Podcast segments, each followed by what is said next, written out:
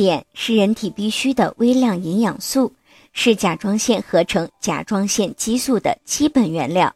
甲状腺激素不但能够促进人体的生长发育，维持正常的生理活动，并且对人脑神经系统发育起着重要的作用。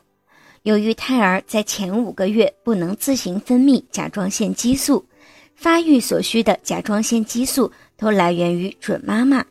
如果准妈妈碘摄入不足，所生成的甲状腺激素就无法满足胎儿的需要。会使得胎儿全身的脏器以及骨骼系统的发育停滞，还会严重损害胎儿的中枢神经系统以及内分泌系统，甚至是造成死胎、流产、早产以及胎儿先天性畸形的情况。